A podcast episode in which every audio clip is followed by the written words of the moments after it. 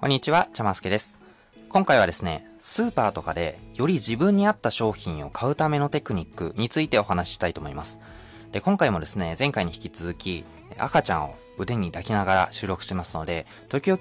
えー子供の声が入っちゃったりするかもしれないんですけども、そこはちょっとご了承いただければと思います。で、今回お話しする内容は商品の選び方ですね。僕たちが普段スーパーとかに行って、商品を手に取った時に、その商品のパッケージとかラベルとかに書いてある文字を見るだけで、その商品がどうやって作られたのかっていうのが分かるようになってるんですよ。で、これどういうことかっていうと、普段僕たちがスーパーで買うような商品って、原材料だとか製造方法、つまり作り方によって、付けていい名前っていうのが決まってるんですね。これを食品表示基準って言ったりするんですけども、法律だとか業界の基準で、こういう名前は付けていいですよとか、こういう表示をしたらダメですよみたいのが明確に決まっているものがあったりするんです。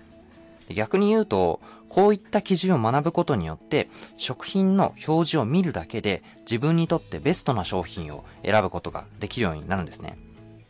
例えば、缶コーヒーあるじゃないですか。皆さんも缶コーヒー買って飲むことあると思うんですけども、この缶コーヒーを買うときに、そのラベルをよく見ると、普通にコーヒーって書いてあるものと、コーヒー飲料って書いてあるものと、コーヒー入り清涼飲料って書いてあるものがあったりするんです。皆さんこれらの違いわかりますか？コーヒーとコーヒー飲料とコーヒー入り清涼飲料。実はこれらは明確に違うんですよ。これは、えーコーヒー飲料などの表示に関する公正競争規約っていうルールがありまして、えこの中でですね、もうつけていい名前っていうのが完全に区別されてるんですね。えどういう区別かっていうと、コーヒー豆をどれくらい使って作ったかっていうコーヒー豆の使用量によってつけていい名前っていうのが決まってるんですよ。で、えーコーヒーとコーヒー飲料とコーヒー入り清涼飲料のうち、コーヒーが一番コーヒー豆を使ってる量が多いんですね。えー、大体内容量 100g 中に、えーコーヒー、コーヒーの、えー生豆、木豆換算で 5g 以上の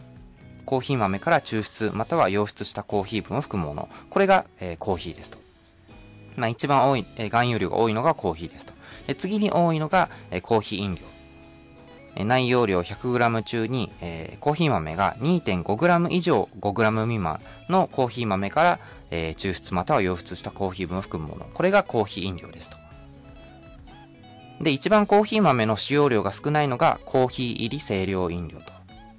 えこれは内容量 100g 中にコーヒー豆が 1g 以上 2.5g 未満のコーヒー豆から、え抽出または溶出したコーヒー分を含むものと。まあ、こういう区別になってますと。なので、例えば一番コーヒー成分が濃いものを飲みたい時っていうのは、コーヒーと書いてあるものを買った方がいいということなんですね。で、逆にコーヒーの風味だけ欲しいっていう場合には、コーヒー入り清涼飲料を買うといいと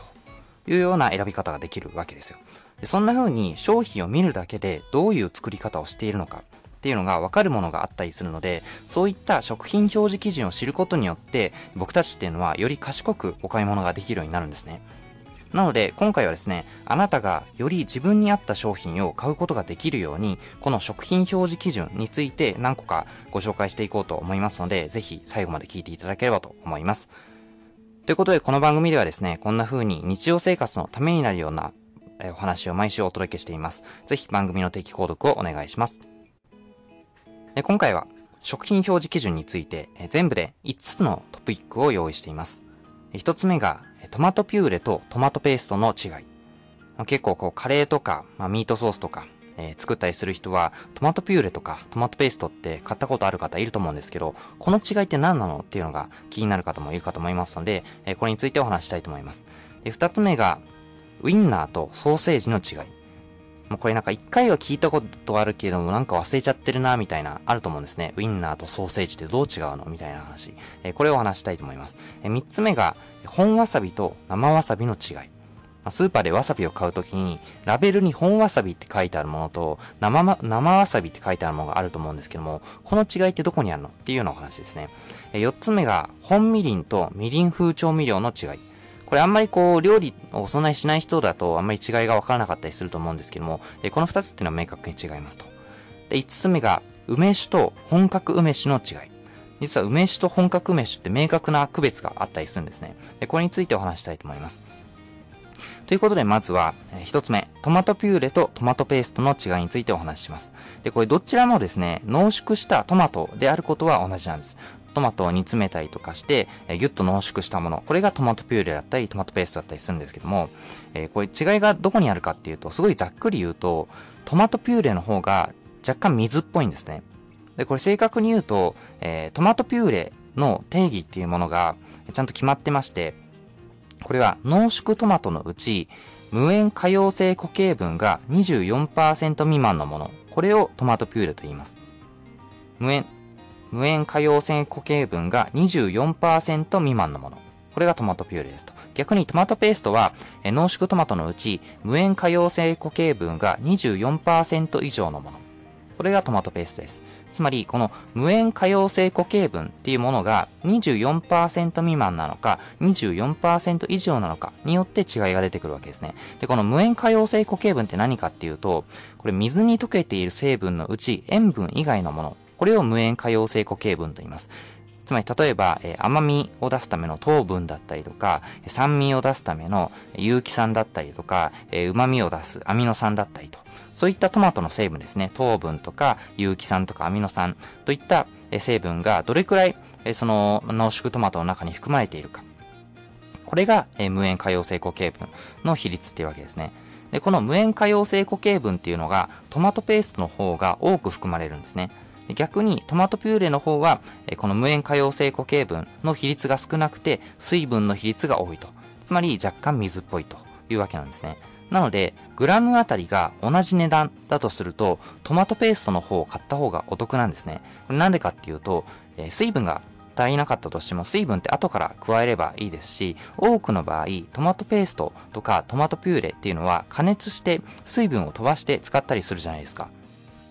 例えば、えカレーに使うにしても煮詰めますし、あとは、えー、ピザソースに使うとしても、ピザが、ピザに塗るときに焼いたりするじゃないですか。そんな風に、えー、水分を飛ばして使ったり、結局はすると思うので、初めから水分比率の少ないトマトペーストの方を、買った方が、えー、同じ値段だとしたらお得なのかなという風に思います。え続いて、え続いてのテーマが、ウインナーとソーセージの違いです。皆さんこの違い何かわかりますか？で、これ、あくまで、えー、日本の食品表示法での違いなので、また、えっ、ー、と、また違う国とか、まあ、ドイツとかだとまた違う基準があったりするのかもしれないんですけども、一旦、日本の中でウインナーとソーセージっていうのがどういう違いなのかっていうお話をしたいと思います。で、日本の食品表示法での違いは、ウインナーっていうのは、ソーセージの種類の一つなんですね。つまりソーセージにはいくつかの種類がありまして、えー、具体的には大きさだとか作り方によって呼び方が違うんですね。で、その中のいくつか種類がある中の一つがウインナーソーセージと呼ぶっていうのが決まっているわけです。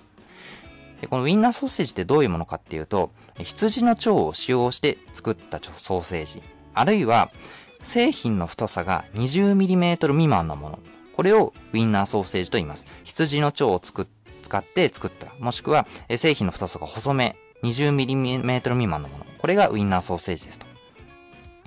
で、このウインナーソーセージの1個上のサイズ。つまり、えー、豚の腸を使用して作ったもの、または製品の太さが 20mm 以上、36mm 未満のもの。これをフランクフルトソーセージと言います。まあ、これなんか皆さん納得されると思います。確かにフランクフルトソーセージっていうと、いわゆるウインナーソーセージよりはちょっと太めのものを言うだろうなっていうのが、えー、イメージつきやすいと思います。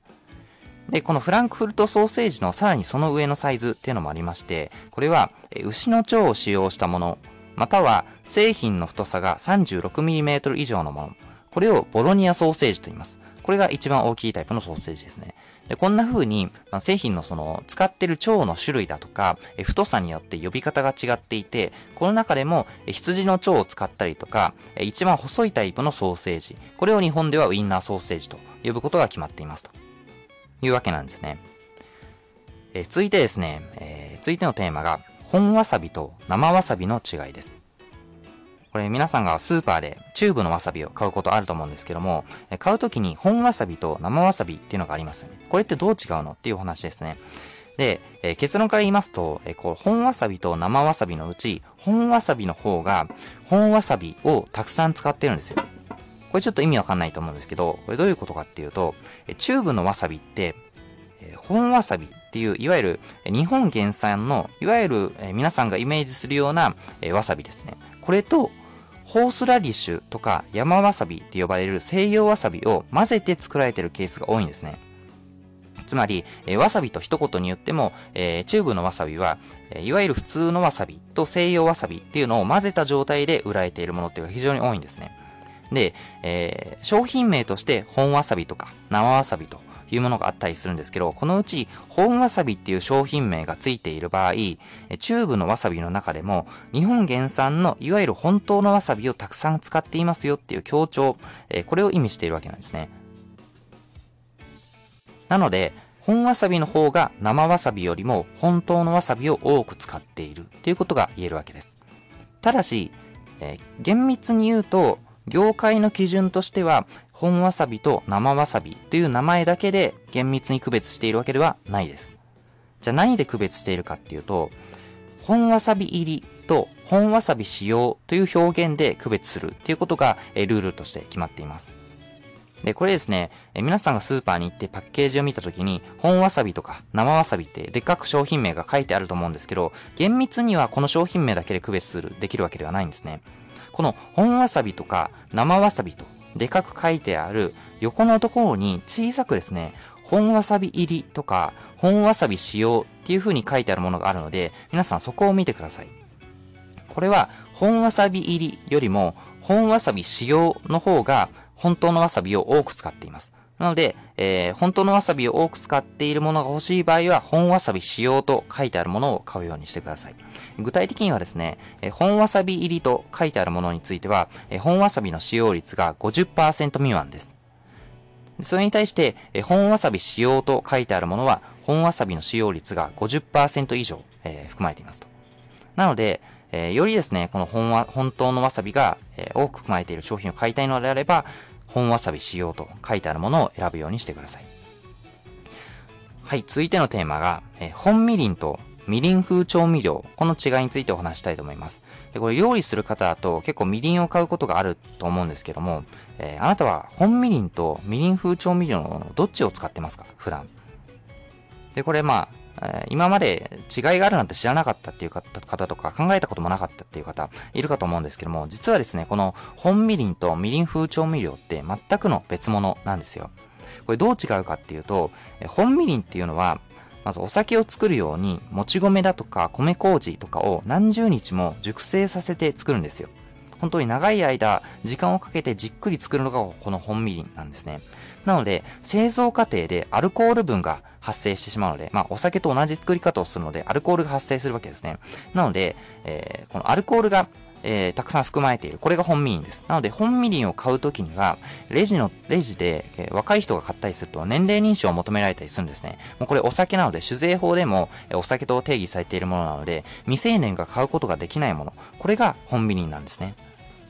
それに対して、みりん風調味料っていうのは、文字通り、みりんっぽい風味になるように味付けした液体のこと。これをみりん風調味料と言います。で、これは、えー、本みりんのように熟成させてはいないので、アルコール分をほぼ含まないんですね。1%未満とかで全然含まないんですよ。なので、未成年でも買うことができるんですね。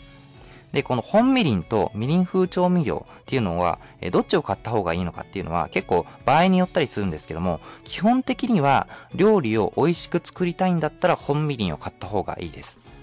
これなんでかっていうと、本みりんにはアルコール分がたくさん含まれてるんですよ。で、このアルコールには食材の臭みを消したりとか、肉とか魚を柔らかくして味を染み込みやすくな、や安くするっていう働きがあるので、このアルコール分を含む本みりんの方が美味しい料理は作りやすいは作りやすいです。ただし、本みりんにはデメリットもあります。えー、一つは値段が高いことです。どうしても製造過程で、えー、じっくりと時間とかコストをかけている分、えー、みりん風調味料よりは本みりんの方が値段が高くなってしまうんですね。なので、節約している学生さんとか、そんなに毎日の食事を作るのにガチにならなくてもいいんじゃね？みたいな人は、みりん風調味料でも問題ないかと思います。ただ逆に、ある程度、こう、食材、食品にお金をかけられる方とか、料理が好きでやっている方とかだったら、本みりんを買った方が美味しい、美味しい料理は作りやすいです。で、もう一つお本みりんのデメリットは、調理の際にアルコール分をちゃんと飛ばさないといけないと。ちゃんと飛んでないとやっぱり出来上がりがお酒っぽくなってしまうので、ちゃんとですね、アルコール分を加熱して飛ばしてあげないといけないっていうのがちょっとめんどくさかったりします。で、本みりんを使った料理の中でも、例えばこう煮込み料理、えっ、と、豚の角煮とか、そういう煮込み料理だとしたら、確実です、確実にアルコール分を飛ばすことができるんですけども、例えば、こう、なんだろうな、和える料理か、お刺身の漬けを作るときの漬け汁にみりんをつく使うときっていうのは、一回電子レンジとかで加熱してアルコールを飛ばさないといけないので、ちょっと面倒だったりするんですね。で、まあやっぱりこう漬け汁とかの場合は、刺身に火が入っちゃまずいので、加熱した後冷ます必要があったりするじゃないですか。まあ、やったことある方いると思うんですけども、あの、漬け汁って醤油とみりんとっていうのを混ぜて作ったりするんですけど、えー、このみりんをですね、一回こう、電子レンジで、えー、煮沸消毒、煮沸して、えー、消毒じゃないですね、アルコール分を飛ばした後に、その熱いままのみりんを使ってしまうと、えマグロの刺身とかに火が入ってしまうので、一回冷蔵庫とかに入れて冷やす必要があるんですね。この手間がすごくかかってしまうっていうのがちょっとめんどくさいところだったりしますと。なので、そういう場合に限っては、やっぱりみりん風調味料の方が、えー、楽に、え、みりんの風味を出すことができるとも言えます。で僕はですね、料理がすごい好きなので、本みりんしか使ってないんですけども、やっぱりこれ生活スタイルによっても違ってくると思うので、自分の生き様に合わせて本みりんか、みりん風調味料かっていうのを選んでいただければと思います。続きまして、最後ですね、梅酒と本格梅酒の違いです。そうなんですよ。梅酒には、ただの梅酒と本格梅酒の2つのタイプがあるんですね。で、これどう違うかっていうと、え結論から言うと、本格梅酒の方が本来の梅酒の作り方に近い製造方法をとっています。これどういうことかっていうと、本格梅酒っていうのは、梅の実と氷砂糖みたいな糖類とお酒だけを使って作られた梅酒にしか表示できない名前なんですよ。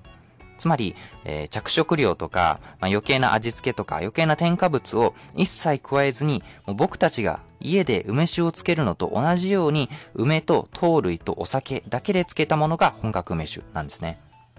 それに対して、ただの梅酒の場合は、酸味料で味を調整したりとか、香料で香りを調整したりとか、着色料で色をつけたりしてると。いう違いがあったりします。なので、本来の作り方の梅酒を飲みたい場合は、本格梅酒と書いてある商品を買うべきということが言えるわけですね。えぜひ参考にしてみてください。ということで今回はいろいろな食品表示基準についてというテーマでお届けしました。他にもですね、こういうためになるようなお話を毎週月曜日に配信をしています。番組の定期購読に登録することで、新しいエピソードの配信をチェックすることができます。また聞きたいなと思っていただけたら、ぜひ登録してみてください。やり方はですね、今 Apple のポッドキャストアプリで聞いている方は、購読ボタンから、Spotify で聞いている方は、フォローボタンから、Google のポッドキャストアプリで聞いている方は、定期購読ボタンから無料で登録することができます。また、Twitter もやっていますので、番組の概要欄からぜひフォローしてください。では、次のエピソードでお会いしましょう。お相手は、ちゃますけでした。